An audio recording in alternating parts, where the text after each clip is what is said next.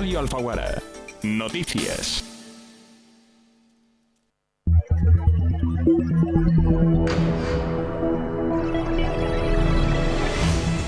Hoy es lunes 13 de marzo de 2023. Repasamos ya la actualidad en Alfacar, Granada y provincia.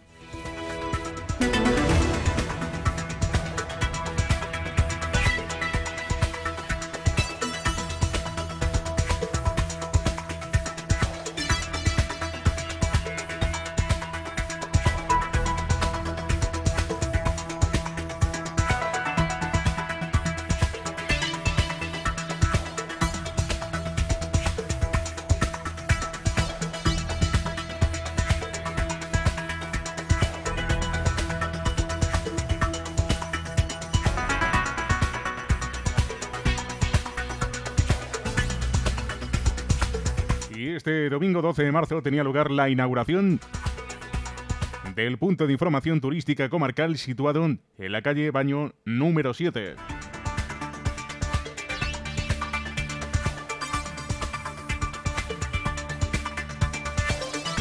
Un acto que contó con el equipo de gobierno del Ayuntamiento de Alfacar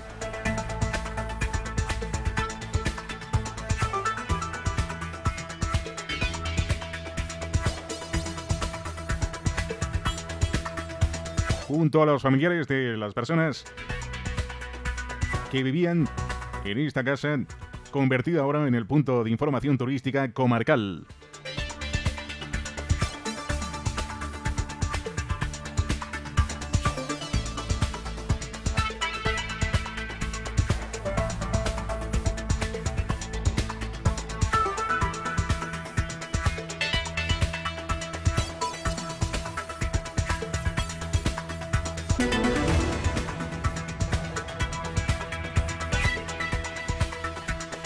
Repasamos otras noticias importantes en el día de hoy porque la Policía Nacional de Granada ha detenido a dos personas por un presunto delito de tráfico de drogas tras relacionar la deflagración de gas en un bloque de pisos de la capital este sábado con esta actividad ilícita.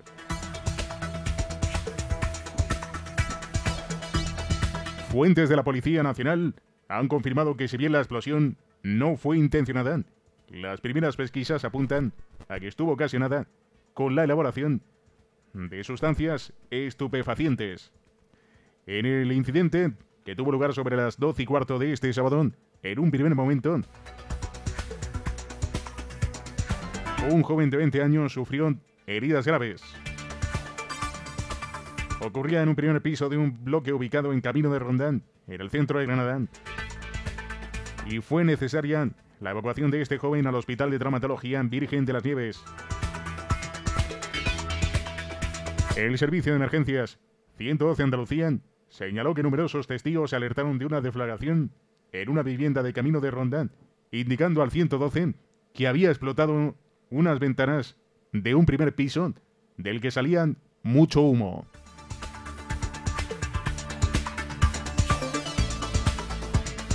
La empresa suministradora del gas señaló que la deflagración no fue ocasionada por una bombona, sino por otro tipo de envase para recarga de mecheros o similar. Bomberos confirmaron que la explosión no provocó daños estructurales.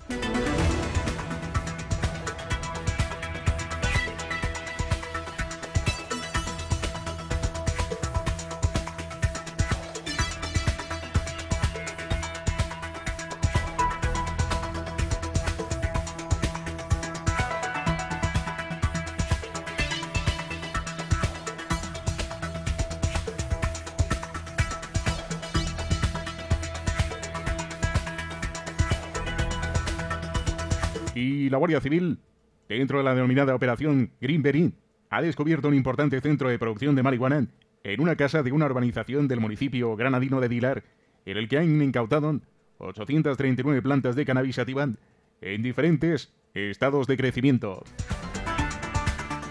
Los agentes han puesto a disposición judicial a un hombre de 45 años con antecedentes policiales por un presunto delito de cultivo y elaboración de droga y por un supuesto delito leve de defraudación de electricidad, según el Instituto Armado.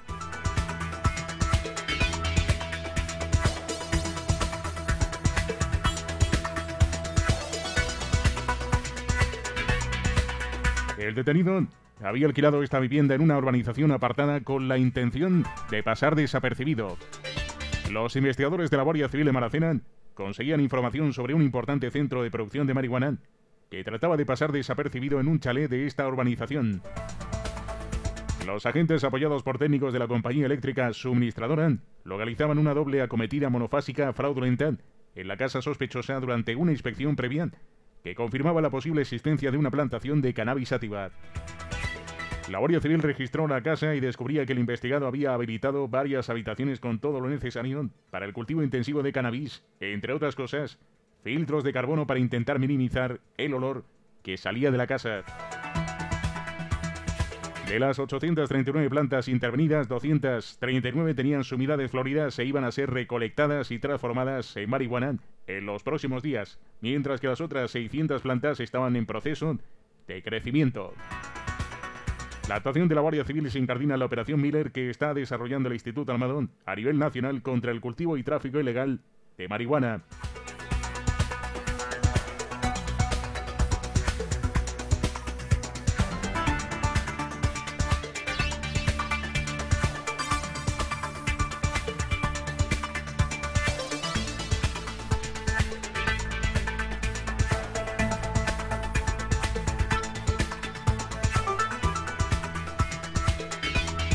La sección primera de la audiencia de Granada celebra el próximo 16 de marzo el juicio contra un comercial acusado de quedarse con 9.590 euros del dinero que los clientes le entregaban y que debía haber entregado a su empresa, a la que estuvo robando durante dos años. La Fiscalía le acusa de un delito continuado de apropiación indebida y solicita que sea condenado a dos años de cárcel y a indemnizar 9.590 euros a la empresa para la que trabajaba. El acusado de 41 años fue contratado como comercial en septiembre de 2016 por una empresa que operaba desde los bajos del edificio Forum de Granada y cuya actividad se basaba en ofrecer servicios de intermediación en la aprobación de préstamos inmobiliarios, tanto a inmobiliarias como a particulares. Como comercial, el acusado tenía obligación de cobrar a los clientes, liquidando después las sumas que había recibido y entregándoselas a la empresa. No obstante, quebrantando la confianza de sus jefes, en el periodo comprendido entre el 23 de julio de 2018 y enero de 2020, se quedó con diversas cantidades que el barco de su trabajo le entregaron varias clientes. Unas veces hizo presuntamente que le entregaran a su cuenta particular el dinero que los clientes adeudaban en concepto de tasaciones, vía por la que se hizo con 2.790 euros. En otras ocasiones hizo uso de facturas emitidas por la empresa para cobrar un total de 6.800 euros de dos clientes.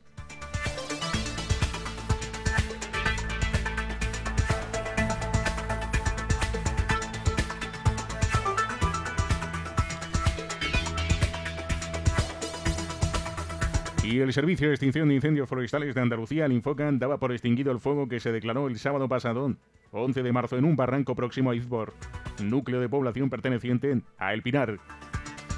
El Infocan dio por extinguido a las once y media de la noche este sábado este incendio tres, tres horas después de que a las ocho y media se diera por controlado.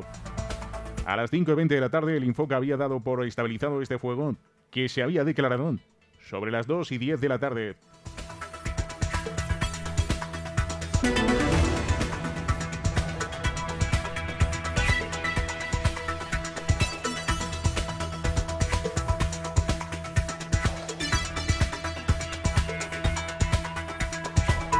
Este sábado un montañero fallecía y otro resultaba herido tras sufrir una caída en la cara norte del Mulacén entre Vélez, según el 112. Emergencias recibía sobre las diez y media de la mañana la llamada de socorro de un hombre que había sufrido una caída en Sierra Nevada cuando se encontraba en la cara norte del Mulacén por la zona de la laguna de la Mosca. Momentos más tarde, el alertante indicó que un compañero y familiar que iba con él también había caído desde una altura de unos 20 metros y que estaba herido grave. Rápidamente el 112 se ponía en marcha con el dispositivo de rescate en el que participaban Guardia Civil, que activaba su grupo de rescate e intervención en montaña, Grain, y el Centro de Emergencias Sanitarias 061, que movilizaba el helicóptero sanitario. Efectivos del Grain rescataban en el helicóptero a tres varones, uno de ellos, el herido más grave, y al que se le practicaban maniobras de reanimación cardiopulmonar. Fallecía. El segundo era trasladado en helicóptero sanitario al Parque Tecnológico de la Salud del PTS con lesiones menos graves y el tercero era evacuado ileso hasta el lugar donde tenía su vehículo.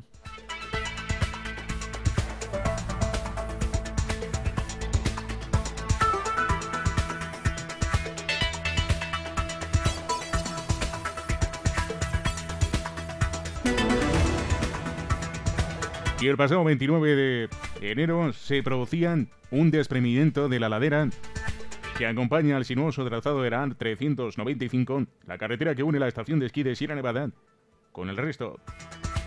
La caída de rocas se saldó con la atención sanitaria a ocho personas, el cierre preventivo de un restaurante próximo a la zona del corrimiento y el inicio de una serie de trabajos, primero de limpieza y luego de consolidación que todavía continúan.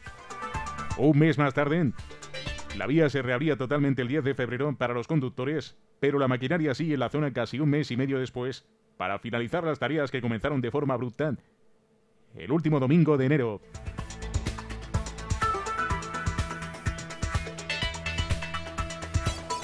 Se ha revisado todo el tramo más comprometido de la A395, trayecto que va desde los kilómetros 15 al 23, en total 8 kilómetros de ladera. En estos momentos se sigue trabajando la zona del deslizamiento para acabar los trabajos y dejar de forma definitiva esta zona estabilizada. Según indican las fuentes, que desde que se produjo el desprendimiento, hace más de 40 días, trabajan en la zona. En los cinco días posteriores a la caída de las rocas, los técnicos y operarios de fomento movieron 8.000 toneladas de piedras para despejar la vía. En estos días fue necesario habilitar una ruta alternativa para quienes necesitan ir a la estación de esquí por Azayanas, además de establecer turnos de horarios para transitar por la A395, en el caso de vehículos que forzosamente tenían que ir por esa vía, tales como autobuses. La A395 es vital para mantener el flujo de visitantes a la estación de esquí y ha sido objeto en los últimos años de inversiones importantes precisamente para poner a raya los posibles corrimientos de tierras.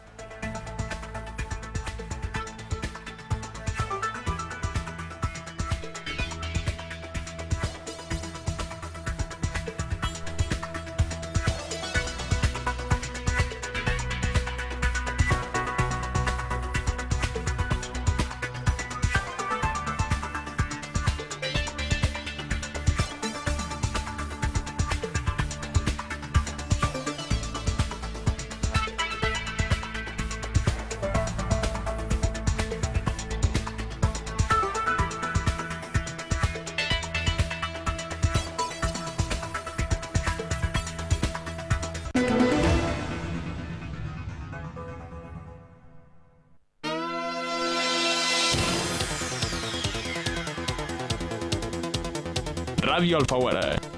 Deportes.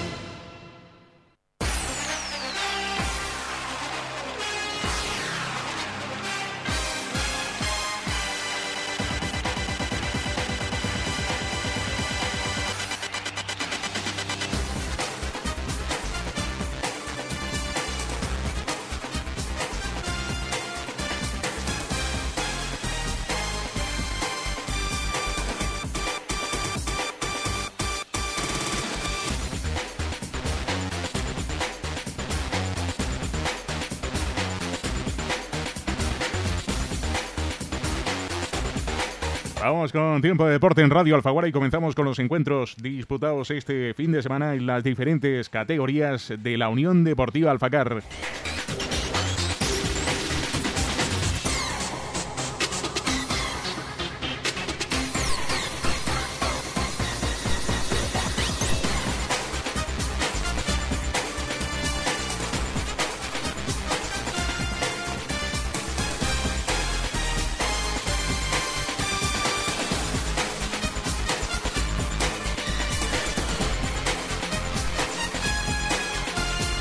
En Benjamín B.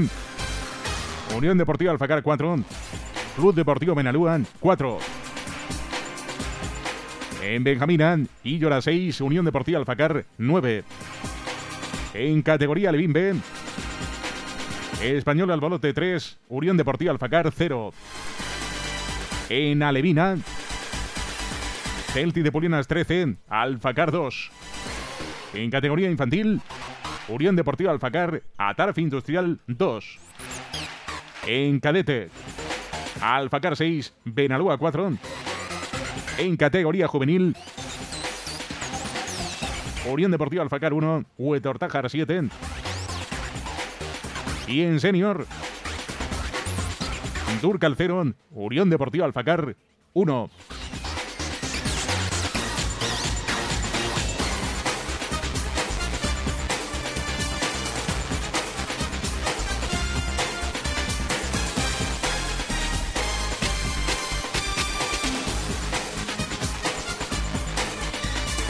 Y en la Liga Smartband en segunda división, estos han sido los resultados de los encuentros disputados este fin de semana. A falta de disputarse hoy el Racing Huesca a las 9 de la noche.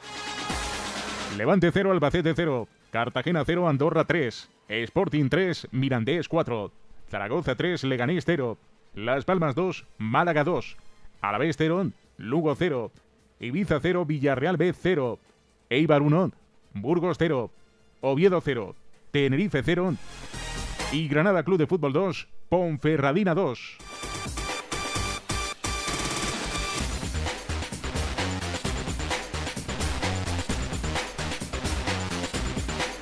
El Granada se adelantó en el marcador. Lo hizo de penalti por medio de Ozuni. Y luego vio resultado adverso con la remontada de la Ponferradina. Los últimos minutos del encuentro,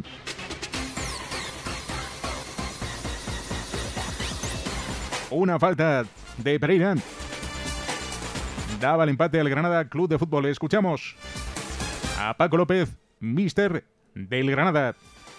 Bueno, te vas con un sabor agridulce porque después de ver la primera parte, que lo normal es que te hubiese sido con una amplia ventaja, 2-0, 3-0 por, la, por las ocasiones que hemos tenido, no por la cantidad, sino por la claridad de, las ocasiones que han sido clarísimas. No las haces, eh, la segunda parte haces lo difícil, te pones por delante y bueno, pues eh, despiste en la marca en un córner y un desajuste, bueno, nos han remontado y cuando parecía que, bueno, que podíamos perder nuestro primer partido, pues ha aparecido la falta de, Perea, que, que, bueno, que nos vamos, por eso digo que nos vamos con ese sabor agridulce. www.radioalfaguara.com te ofrece la información meteorológica.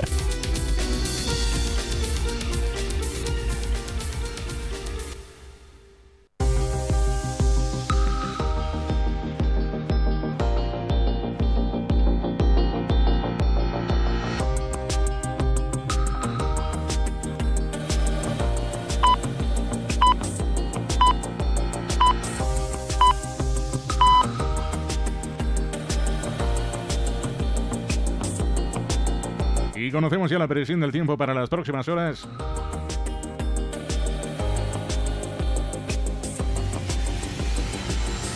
Con nuestro compañero de la Agencia Estatal de Meteorología, Javier Andrés. Buenas tardes.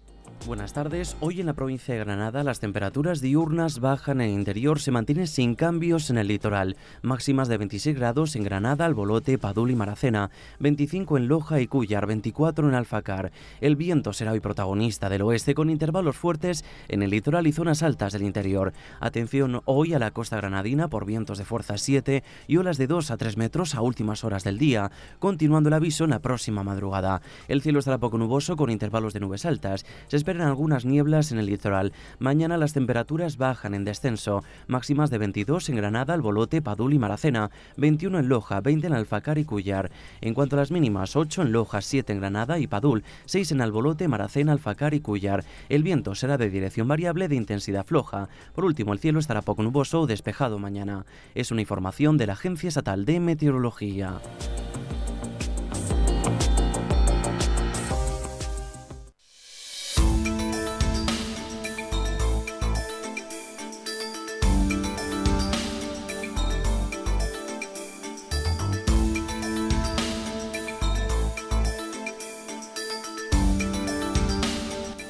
Alfaguara. Noticias.